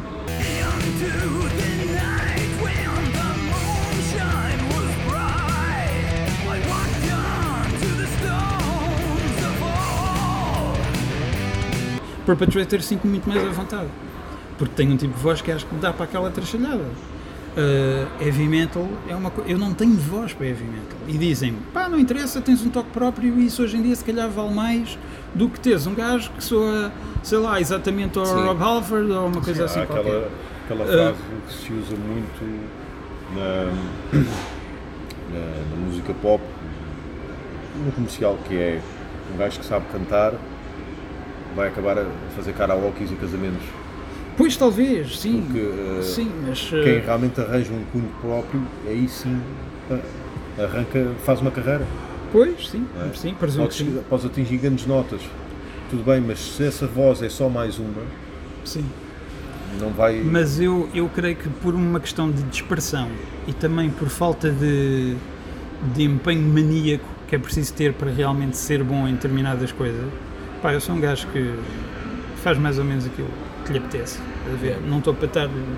Há gajos que- É o que eu estava a dizer, para um tipo ser mesmo bom Sim. em alguma coisa tem de se dedicar muito, Pois, muito. Claro, seja em que área E for. eu gosto de me dedicar a curtir a Várias vida. Yeah. A curtir a vida e, portanto, só com, se eu tivesse um talento extraordinário para desenhar ou para tocar, ou, pá, sou um gajo que se aplica um, um mínimo para ter resultados porreiros, minimamente aceitáveis. Yeah. Isso, mas isso também tem a ver com o facto de pá, fazer muita coisa e gostar de fazer muita coisa. Dedico-me muito ao trabalho também, ah, dedico-me, pá, tenho ah, família, né? tenho tempo familiar, Claro. sobretudo com, com a minha namorada que já se chateia um bocado às vezes, quer dizer, ela neste caso até é uma pessoa extremamente compreensiva, uma- uma das muitas coisas boas que ela tem. M- muitas outras pessoas não seriam, Yeah. não é? porque eu muitas vezes, olha, tenho de ir, pá, olha, hoje tenho de ir, eh, uns gajos que me querem fazer uma entrevista e tal, ou tenho de ir para Lisboa, por exemplo, ou tenho ensaio, ou tenho de fazer não sei o quê, ou pronto, ou tenho de trabalhar numas músicas de, de um projeto novo, uma coisa assim. Epá, e muitas vezes tenho de estar a conciliar isso. Tenho- eu, eu olho para a minha semana e penso, epá, ok, naquele dia tenho isto, no outro dia tenho não sei o quê, no outro dia tenho não sei o que mais, mesmo que seja autoimposto. Ah, é raríssimo eu dizer, olha, é domingo, estou em casa e vou passar o dia inteiro em casa sem fazer nada, ou ver uma série. É extremamente raro isto acontecer. Porque tenho sempre uma merda qualquer para fazer. E às vezes com prazos e às vezes com. Pronto, mas não me chateia muito. Acho que até prefiro assim do que, do que estar a Arrastar por aí. estar ver a que é que arrastar-me sem saber o que é que vou fazer. Portanto, eu é como eu dizia, eu francamente neste momento não posso queixar muito da minha vida porque estou numa fase porreira em muitas coisas. Hum, trabalho, vida familiar e vida criativa também, porque eu estou com esta conversa toda, mas estou sempre a fazer qualquer coisa. Yeah. Portanto, isso para mim é bom. Além disso, um gajo vai para velho, não é? E portanto, eh, os anos que eu tenho agora pela frente, os próximos anos, é para aproveitar, porque há determinadas coisas que eu vou conseguir fazer nos próximos anos que, Já, já pode não dar para que, Ou é agora que é ou- agora ou nunca. Exato. Portanto, é bom também ter esse, essa noção das coisas. Falando em velho e voltando ao Facebook, Sim. não sei se o pessoal ainda se lembra, é uma rede social que aí. Eu deixei há pouco tempo, mas sou capaz de ter de lá regressar, mas com um Sim. comportamento minimamente presente. Mas pronto. Eu lembro-me de um post que eu achei muita piada e por acaso já tinha pensado nisso também. Ahm, mas tu efetivaste a coisa em que eh, tu basicamente dizias ahm, estive a ver estes CDs na net e, e fiquei boquiaberto com os valores estapafúrdios que pedem Sim, por sim. eles agora, atendendo àquilo que eu dei pelos mesmos na altura. Sim. E tinhas uh, Burzum. Eh, já não lembro quais eram os outros, lembro. Opa, isso não foi há muito tempo. havia lá uns. Isso, eram quatro, acho eu. Era que eu meti nesse com a igreja que ele supostamente. Era o Asker uma das, Burzum. Exatamente. Era o que é uma banda que pronto que eu não apoio minimamente, só estava lá sob esse ponto de vista, porque Sim. sabes que coisas de extremas direitas e Era música em si. sim. Música em si é que te cativa ali. Sim, naquele caso estava ali por causa do contexto do CDs que valem bueguito. Pois, ok, ok. Sim. Era, era o Burzum Dask, era o primeiro de Kravathor, eh, também lá da, da editora lá, da, lá do país deles, que é a República Checa, Uhum. se bem me lembro. Hum, era Root também, também da República Checa, e era outro qualquer, Já não me recordo. também já não estou agora a ver qual era, mas era, era a primeira edição em CD do Inri, de Sarcófago. Ok. Mas tenho lá mais uma série de outros. Uhum. Uma série de outros que valem agora, vendem-se 100, 200 euros. Nunca pensaste. Epá, faz um bocado de impressão. Eu compreendo, mais uma vez voltamos à mesma É coisa. o eBay está ali. O eBay é só. Hoje em dia, nem eu- para mim, o Discogs. Sim, certo. Isso é. O Discogs é uma coisa aflitiva, Sim. porque um gajo, antigamente, quer dizer, havia álbuns, havia LPs e CDs que eu pensava, pá, um dia gostava de ter isto, gostava de encontrar isto. Ou agora dás dois cliques e tens aquilo a chegar à, à porta de casa. Uhum. É uma coisa impressionante. E é fácil um gajo perder-se um bocado com aquilo. né? Eu tenho limites eh, financeiros. Certo. Claro, além disso, parece-me imoral estar a dar, eh, sei lá, 50 euros ou 100 euros por um CD ou um LP. Uhum. É, é um, é um tipo de colecionismo que eu já acho demasiado eh, maníaco. Porque ainda Sim. por cima acaba por ser um bocado isso, colecionismo. Porque é assim, eu se, se calhar hoje em dia 90% da música que eu ouço, não sei se será tanto, talvez não seja tanto, porque eu ouço bastante música em casa, do uso aos giradiscos e por aí fora. Mas 80% da música que eu ouço é MP3 no telemóvel. Que vou no comboio, vou aqui ao palito a andar e pá, e vou ouvir no telemóvel. Não, não, não ando com Walkman já. Certo. Pronto. Portanto, quer dizer, eu posso pensar, vou dar 50 euros ou 100 por um CD, eu preciso tanto daquilo, Uhum. eu não vou, não preciso daquilo para ouvir a música. Percebes? Sim, mas o, o termo físico é quase Ter- tipo eu juntar-me àquela. Mas aí é que Não é? está. Olha, eu tenho uma coluna eh, no website da Loud eh, que se chama Missa Ortodoxa e eu costumo pôr sempre no fim uma fotografia minha com o CD ou o vinil daquilo que, de que estou para lá a falar. Ok. Se calhar gajos pensam, este tipo gosta de se ver, gosta de meter fotografias em todas as merdas que faz porque acha que fica bem. É epá, na verdade eu faço aquilo porque hum, no fundo eu tenho sempre alguma esperança que haja algum puto, algum gajo mais novo, um ou dois, quem sabe, que vejam aquilo e pensem, epá, olha, deixa, este gajo está aqui a falar de bandas antigas e está a falar de coisas antigamente e tal. E aquilo acaba por ter um, um pouco o objetivo de hum, despertar um pouco para estes miúdos o interesse no objeto físico. Pensar, olha, fixe, o gajo tem o LP, o gajo tem o Certo, CD. Sim, sim, sim. Porque nós chegamos a um ponto, isto ultrapassa-nos de tal maneira a velocidade a que as coisas andam. Hoje em dia, os miúdos nem CDs, nem CDs compram. Certo. Mas e nem, não tem essa cultura. Que há uns tempos tinha um amigo meu que dizia, pá, estava na festa, eu estava à porta da festa de lançamento de um CD de uma banda. E o bilhete era 8 euros, ou se quiseres pagavas 10 e levavas o CD para casa. E houve vários gajos novos que eu dizia, pá, mas se quiseres pagas eh, 10 e levas o CD, isto é o Exatamente. lançamento do CD. E houve vários que me disseram, epá, eu levava, mas eu não tenho onde ouvir, e o gajo dizia, eu fiquei parvo com aquilo, porque estes miúdos agora já nem têm onde ouvir CDs. É tudo Spotify e coluna. Acabou, tudo essas coisas, quer dizer, isto fazia-me impressão antigamente, que eu pensava, epá, eu lembro-me de surgir o, ah, o aparelho de, o leitor de vídeos, de videocassetes, e depois aquilo desenvolveu-se e depois acabou.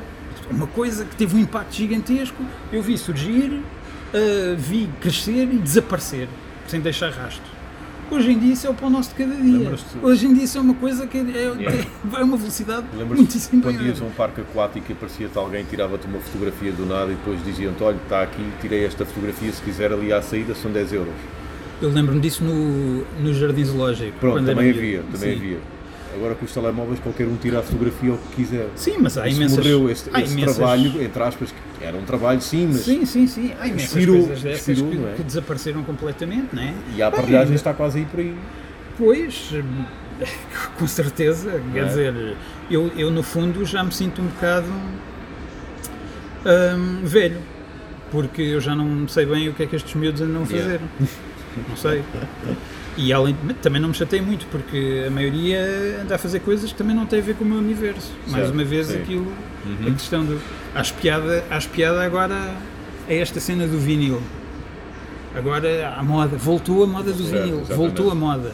E para mim nunca desapareceu. Pois, ele esteve sempre lá. Ele agora esteve as sempre lá. é Havia um sítio ali nas portas de Santo Antão onde ainda era possível ir comprar agulhas para, para, para, para giradiscos.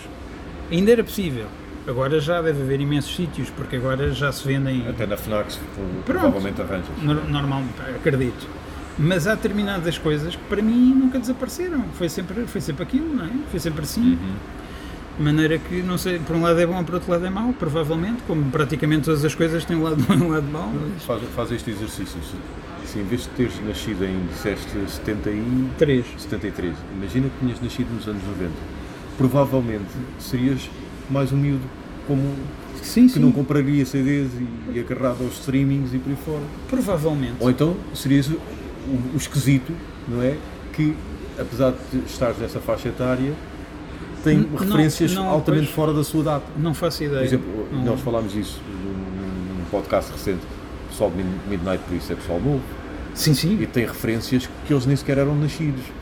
Epá, e eu olha, acho que isso é de louvar. há pouco tempo, há pouco tempo, fui há muito pouco tempo fui tocar ao Porto. E foi o primeiro concerto também de uma banda ah, que são os Vectis. Uma banda de black trash, assim, tipo Mas é portuguesa? portuguesa. Ok. E então hum, eu já os conhecia porque quando, a- quando ouvi a demo, que os gajos lançaram recentemente, mandei vir. Diretamente os gajos, até os contactei, dizer pá, ganda malha, isto parece. Aquilo parecia-me vagamente o In the Sign of Evil dos Sodom, esse tipo de som.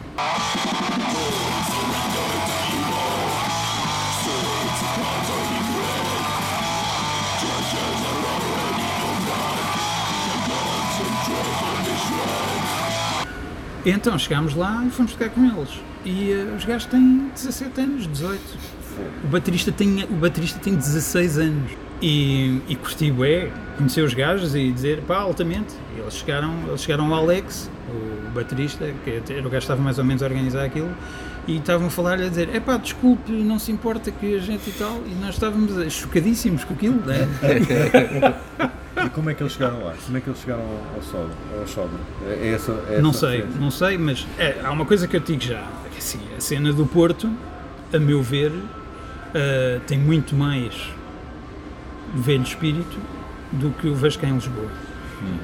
Lá Cá em Lisboa há de haver alguns gajos que se- estamos a falar de malta nova. Eu vou Sim. lá e vejo putos novos com t-shirts de DRI, de Creator, de é. Violence e pronto. Cá eu não vejo isso. É natural que haja um ou dois. Uhum. Mas lá há mais, acho eu. A cena é diferente. Eu vou lá tocar ao Metal Point e há lá muita gente nova, Sim. ouvir bom som. Há um movimento, há uma cena. Portanto, provavelmente eles fazem parte disso. Ok.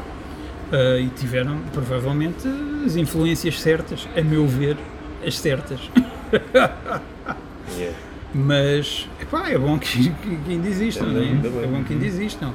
Mas esses é que são novos. Certo. Os Midnight Priest já são um bocado anciãos. e eu então, pior, né? Comparados com eles. Mas, epá, é assim. Há de haver pessoas que hum, descobrem que acabam de alguma maneira por ir ter aquele tipo de som, aquele espírito do qual eu estou a falar. Porque aquilo era uma coisa que é forçosamente diferente, pá, que era muito forte, era muito intenso, coisa que teve uma vida muito grande e muito, muito forte naquela altura, e é completamente diferente de qualquer cena de música pesada recente. Eu percebo o que tu, o que tu queres dizer, mas eu se, por exemplo, não tivesse tido a sorte de ter pessoas como o Gustavo Sim. e, outro, e, outros que eu- e outras pessoas que eu conheci, com quem travei contacto, eu não conseguia chegar lá por mim. Eu ouvia Sodom, o Inside of Evil, e achava isto é altamente atabalhoado, o que é isto? Sim, sim, sim, Mas certeza. entretanto, graças ao Gustavo e outras pessoas, pá, tu não imaginas, quando isto saiu na altura, a loucura que isto era. Pois. Tu não imaginas o quão o inovador isto era para nós. Sabes porque é que o In The Sign of diferente Evil, era. sabes porque é que o In The Sign of Evil é um, um mini LP? Os gajos estavam lá no estúdio a gravar o, Uhum. o álbum e foi lá o gajo da editora ver como é que aquilo estava a correr Sim.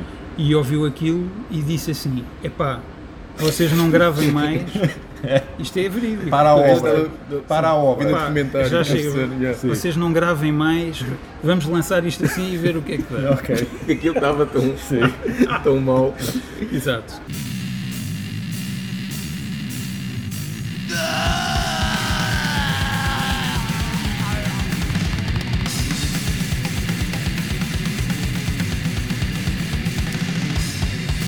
E hoje em dia é uma cena de culto e tal. Yeah, yeah. E tu ouves aquilo, é claro que não, não deixas de pensar, ei, olha uma batida, Exatamente. o que se está a passar, meu, ia que cena. Mas aquilo tinha um Mas aquilo- ambiente, Exato, é. um ambiente, e depois é preciso contextualizar a coisa. Contextualizar, sim. Lá está, e eu não tenho esse contexto. Pois. Eu fui, eh, ouvi falar, eu, através do Gustavo, e o pessoal foi-me contando. Pois. E eu só consigo imaginar. Os Venom, quando surgem, os Venom, no princípio dos anos 80, mesmo princípio dos anos 80, quando surgem com aquele som, estavam a fazer uma coisa que. Isso é que era partir a louça. Os gajos agarram em eh, Judas Priest e Motorhead, vá, e fazem aquilo. E agarram no satanismo, entre aspas, do Black Sabbath e dizem: não, vamos fazer satanismo a sério. Que também não era a sério, mas Certo. uma cena mesmo à bruta A imagem, a estética. a estética e as letras. Exato. Os gajos faziam aquilo que as outras bandas eram acusadas de, fazer- de gravar ao contrário, eles gravavam do direito, né? Pronto, e quando aquilo surge, pá, não havia nada assim. Os gajos sozinhos criaram ali, está ali a raiz de tudo o que foi metal extremo para a frente. O thrash metal, o black metal e o death metal vêm todos dali.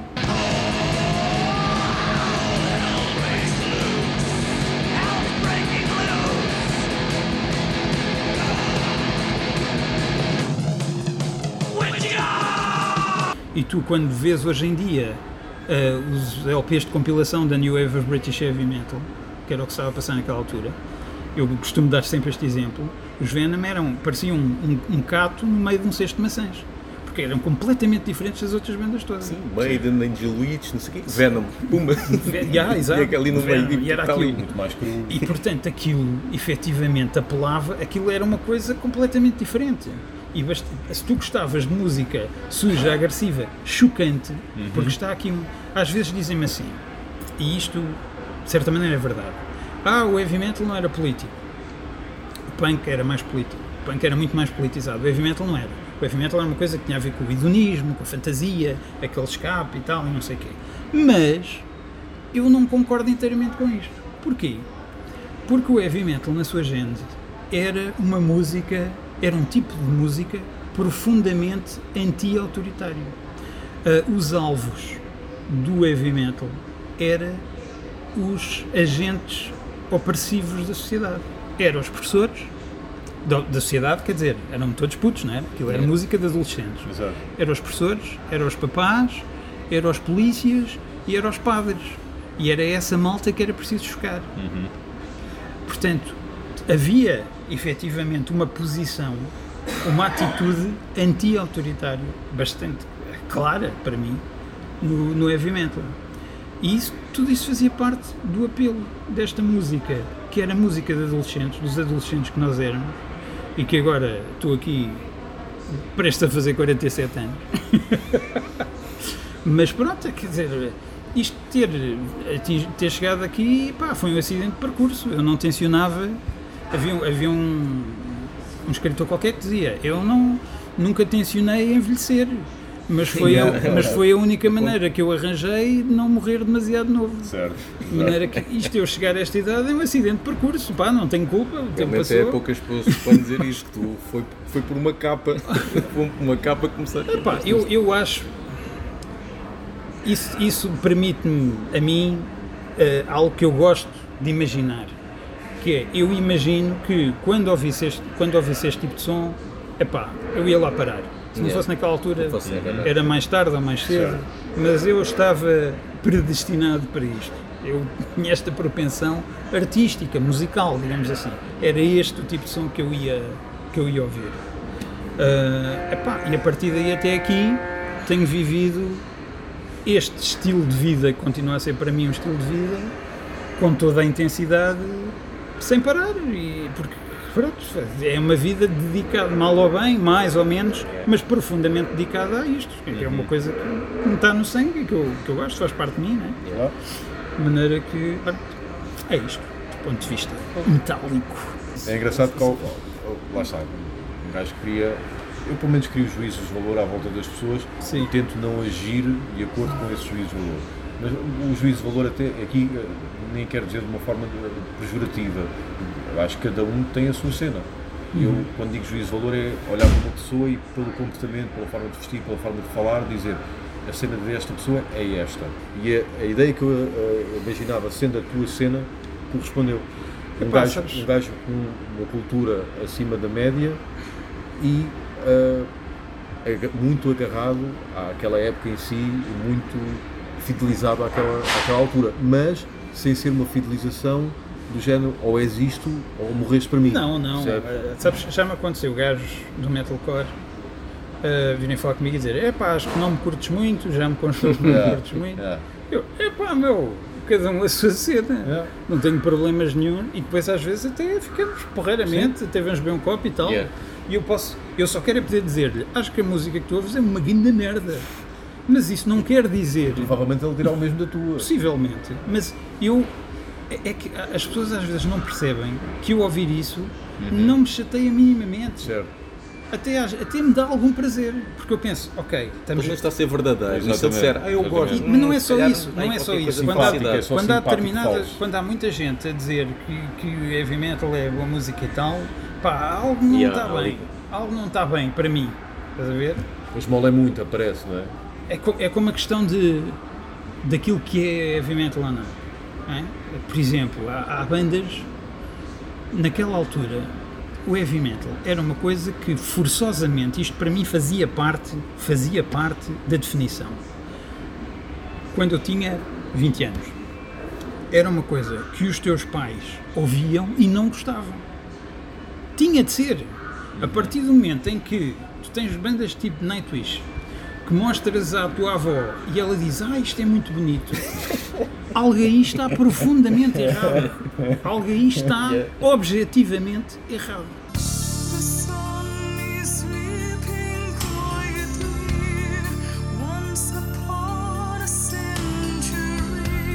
Portanto, para mim está fora, tem de estar. Certo. Percebem o que eu quero dizer? Sim. Portanto, para mim há fronteiras. O- Era o, o concerto de Slipknot no pavilhão Atlântico e lá fora filas de pais a irem buscar os miúdos. Né, Isso é, não existe isso não, para, este pessoal- para, para o pessoal da velha guarda isso não existe. Era o autocarro às tantas da madrugada. Pois. Ou ir a pé. Eu, eu Aliás, lembro, queres eu ir a um lembro- concerto metal, depois eu não-te lá buscar. Exatamente. Eu lembro-me da minha mãe levar uma vez a um concerto porque me deu boleia. Porque eu disse, pá, mãe, olha, preciso de ir e tal. Não sei, ah, mas eu deixo-te lá. Pronto, tudo bem. Tinha eu. Pá, foi em 1990, ainda me lembro, foi o concerto de Tanatos na Voz do Operário. Ah, Caralho. Sim, 1990, Tanatos na Voz do Operário. E eu lembro-me da minha mãe deixar-me lá e ir-se embora horrorizada, chateada comigo. Tipo, é para, é para isto que tu vens? Mas tu vens para aqui? Eu, tá bem, isto é o heavy metal. pessoal da turma académica e ficou assustado. Eh, Mas digo-te uma coisa, eh, o pessoal que entrou mais tarde também não faz ideia de como a cena era. Porque quando se dizia, ah, aquilo é tudo uma cambada de marginais e drogados e vândalos, epá, era. Em grande era. Eu lembro de cenas inacreditáveis. Sim.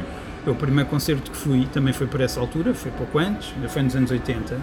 Tinha eu também 16 anos e eu fui com amigos, tinha comprado o bilhete na motor. Uh, fui com amigos, eu cheguei lá com 16 anos, eu não fui para casa porque tive vergonha de lhes dizer, epá, desculpa, eu vou para casa. porque aquilo era uma cena pesadíssima. O pessoal só fazia merda. Era porrada, era o pessoal a partir garrafas no chão, a meterem-se com o pessoal que passava, os carros a descerem a rua da Voz do Operário e uma data de gajos a gozarem, a meterem-se à frente e tal, a partirem tudo. Isso também não ajuda, não é? Não, não ajuda. Mas isto acontecia, isto era Certo, assim, sim, quando sim. era aqueles, aqueles concertos em Cascais, o pessoal ia lá e fodia Cascais inteiro. Aquilo, Pois é. aquilo era um fim da picada, partiam carros, partiam ah, cabines telefónicas, era Agora- uma cena, Agora tu uma vês, o, cena. vê- vês o Vacan e, e os velhotes. Ai, gente jovem, ainda bem, venham. Os tempos mudaram, Divirtam-se. os tempos mudaram Yeah. muito. Antigamente eu era puto e ah, achava perigoso ir a concertos metal. Era perigoso ir a Uhum. Concerto de metal. Via, apareciam skins no fim para andar à pera, parecia o pessoal andava com, com faca. Sim, sim, o pessoal andava. desporto. Havia bué pessoal a roubar matateus e outros que tais. Era perigoso. Objetivamente era perigoso. Sim, sim. Passados uns anos Yeah. não havia perigo nenhum. Não havia, havia tanto perigo como vocês agora aí à rua. Certo. Mas eu confesso que tenho umas certas saudades daquele Dessa, dessa, Da adrenalina, será que chega a casa ou não? As coisas tinham um lado bom e um lado mau. Claro que o lado mau aí era claríssimo. Mas havia uma cena, havia uma cena que todos nós tínhamos entre 16, 15, 16 e 20 anos. Já agora, gostaste do filme, Lord of Chaos? Opa, achei um bocado ridículo. Achaste? Achei um bocado ridículo. É, ridículo em que sentido? Desculpa. Opa, é um bocado ridículo porque. hum, É assim, eu não vivia na Noruega naquela altura. Sim, mas tinhas relatos, não é? Tinha, relato, tinha. tinha relatos e tinha. pá, o pessoal via as coisas através das fanzines, muitas fanzines e coisas que estavam em conta. Cartas, cartas, não é? Uhum. Eu ainda tenho lá. Sei lá, tenho por exemplo lá uma carta do Samoth, the Emperor, eh, a dizer: Epá, o nosso baterista foi agora preso por matar um gajo, pure fucking evil, não sei o quê, e tal. Coisas. Mas tu correspondias com o Na Samuel? altura tinha uma fanzine, Ah, ok, ok. o pessoal correspondia-se com imensas. Sim, sim, sim. sim. E, por exemplo, há coisas lá que são. É um bocado fodido, a meu ver. Estás a agarrar numa história daquelas, com pessoas que estão vivas, com pessoas que viveram aquilo, e fazes um filme de Hollywood com aquilo. E dizes, é pá, era giro que ele tivesse uma- um interesse romântico, uma gaja. ali Ou era giro. é é- e um gajo é é pensa, complicado, porra, pá. é um bocado fodido, percebe? Por exemplo, aquela cena que eu acho ridícula, do Euronymous no fim, corta o cabelo, Sim, E veste antes uma camisa. casa. corta o cabelo e veste uma camisa e está a sair da cena. Isso não é verdade. Não é verdade. Pura e simplesmente não é verdade. É, é ridículo. É, é uma cena a Hollywood. Tipo, ah, ele no fim estava-se a regenerar. Tiveram de criar o a drama que ele estava a passar para o outro lado Ele, e veio ele outro estava a e... tornar-se um gajo já aceitável. Epá, três semanas antes do Euronymous uh, ser assassinado, o gajo mandou-me uma carta com esse CD de Burzum e com o CD da Abruptum a dizer, olha, vai sair agora a cena de, na minha editora, vai sair a cena de Monumentum e sai, não sei o quê, keep in touch, mande mais material promocional, já, podes mandar a entrevista para Mayhem. O gajo não estava absolutamente nada a sair de cena nenhuma. Ele estava vivíssimo. Certo. Estás a ver? Ahm, que até fiquei fodido na altura porque pensei, altamente, vou mandar a entrevista para Mayhem, porreiro, vou receber boas CDs promocionais. e chego lá ao Grishna e dá-lhe 20 e tal facadas. Pá, a, a cena. Há ali uma espécie de.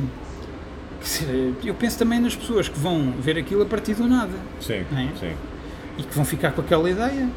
E aquilo não era assim. Eu não tenho simpatia nenhuma pelo, pelo Krishna, que não tenho nenhuma, que é um, um atrasado mental nazi. É a única coisa que eu posso dizer acerca dele. Ahm, que, passe mais ou menos a redundância. Certo. É, é pleonasmo, sim, Sim. é pleonasmo. Mas ah, o Euronymous também era um gajo que era um tipo. Não, não, não, não interessava a ninguém. Era um tipo, Consta, não- era, era um tipo extremíssimo no mau sentido. era, era controlador e era usurpador Ah, pá. também de, daquilo que os outros faziam. A ideia que eu tenho, nunca o tendo conhecido, a ideia que eu tenho é que era um gajo que hum, queria ser extremo pelo extremo. Sim. Gajos E o dizem, ah, um bocadinho isso. sim, dizem, ah, ele era comunista. Ele era comunista. O gajo mandava dinheiro e tal para países ditatoriais. Ele gostava da cena de ah, o gajo assassinou não sei quantos milhões de pessoas e tal. Isso não é ser comunista. Não, é? Não que eu seja comunista, apesar de ser um gajo que me considero de uma esquerda um bocado para o extremo, mas não sou comunista, propriamente. Sou mais anarquista, que também não é uma coisa de extremo. Pá, não interessa, eu não sou particularmente politizado. Mas a cena dele era caos, morte, destruição. O gajo gostava daquele ambiente, daquele lado hum, estético, acho eu, estético, Sim. daquelas ditaduras tenebrosas e tal, não sei o quê. Mas eles eram putos, pá. Aquilo fugiu-lhes ao controle. Eles estavam ali a tentar ser o mais extremos possível. Porque os gajos eram uma cambada de miúdos absolutamente privilegiados Sim. de um país em que nada lhes faltava. Em que o Euronymous queria abrir uma loja de CDs, ou de CDs e de vinis, e os pais bancavam aquela cena. Quando eles tinham uma própria casa para eles andarem lá à vontade, Pá, é? extrema, extrema era a cena brasileira. E de, e de sítios deles. Isso é que era extremo, não é? Gajos que, que viviam na rua quase. Exato. Percebes? Isso é que era extremo. Havia sítios que eram extremos. Aquilo não era extremo. Qualquer culpa não era deles de nascerem num país em que tem tudo a. Exato. é? Mas isso aí, olha, quer dizer, acho que aquilo foi uma cena que fugiu ao controle. E aquilo, aquilo, ficou com, um- aquilo ficou com um estatuto que não era merecido. Quando eles começam a dar aquelas entrevistas e o pessoal tudo em pano na Noruega, na Noruega não havia crimes, não há nada, Tu- tu- nada se passa. Estás a ver? Que há uns tempos roubaram o grito do Montes, o quadro, aquele quadro famosíssimo, e, e roubaram porque epá, entraram na galeria, agarraram no quadro e fugiram. Porque lá é Não assim. havia segurança nenhuma. É pá, ninguém. ninguém tipo, é e que vai- provavelmente o é gajo da galeria. É, Olha, o senhor, o senhor, o senhor importa. deve ter sido uma coisa assim, percebes? Pá, ah, e os gajos a dar entrevista, ah, Black Metal Mafia, e somos não sei o quê e tal, e os jornais tudo, é pá, existe um círculo e tal. É, exi- existia um grupo de putos, meio parvos, percebes? Criar um- uma cena. Yeah. Nós temos sempre uma música para, para o final do podcast. Uma sugestão do, do convidado. Não tens nada para promover? Epá, tenho tanto para promover. Ah, uma banda, uma banda recente. Epá, é difícil. não? Deixa-me pensar nisso. Tenho, tenho que pensar, há tantas hipóteses. Olha, não vou promover nada. Podem meter o. Olha, vamos fazer assim. Vamos pôr uma música que eu sempre pensei, se um dia alguém me perguntasse quer saber o que é que é o metal? O que é que é metal? Epá, dá-me uma música Isto parece aquela cena que tu disseste no outro dia. dá-me uma música só para me mostrares, pá, olha, isto é o metal, é isto. Eu sempre pensei, era a primeira música de Slayer que eu ouvi, que é a versão do Live and Dead do Evil Has No Boundaries. Ah, aí. Que eu ouço essa música Gosto e penso, mais dessa versão do no Live and Dead. eu ouço acaso. essa música, desde, eu ouvi aquela música e pensei, porra, Yeah. e para mim, é- se, me, se me perguntassem, dá-me uma música, só uma música para saber o que é o metal, era aquilo que eu dava. Live, Live and Dead, Evil Has No Boundaries. Yeah. Uma música que eu ouço e ainda hoje fico com os pelos em pé a ouvir aquilo. Obrigadíssimo, Rico. Nada, pá. Valeu. Yeah. Eh, um prazer. Pá, obrigado Igualmente, eu. meu. Obrigado eu. Finalmente conseguimos concretizar, estava difícil.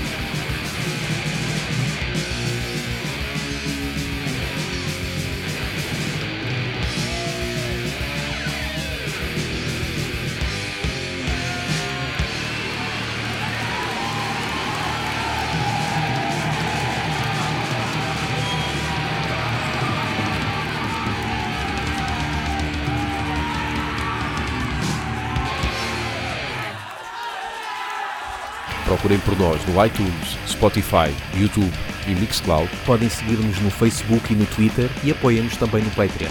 E podem enviar-nos um e-mail para laughbanging.gmail.com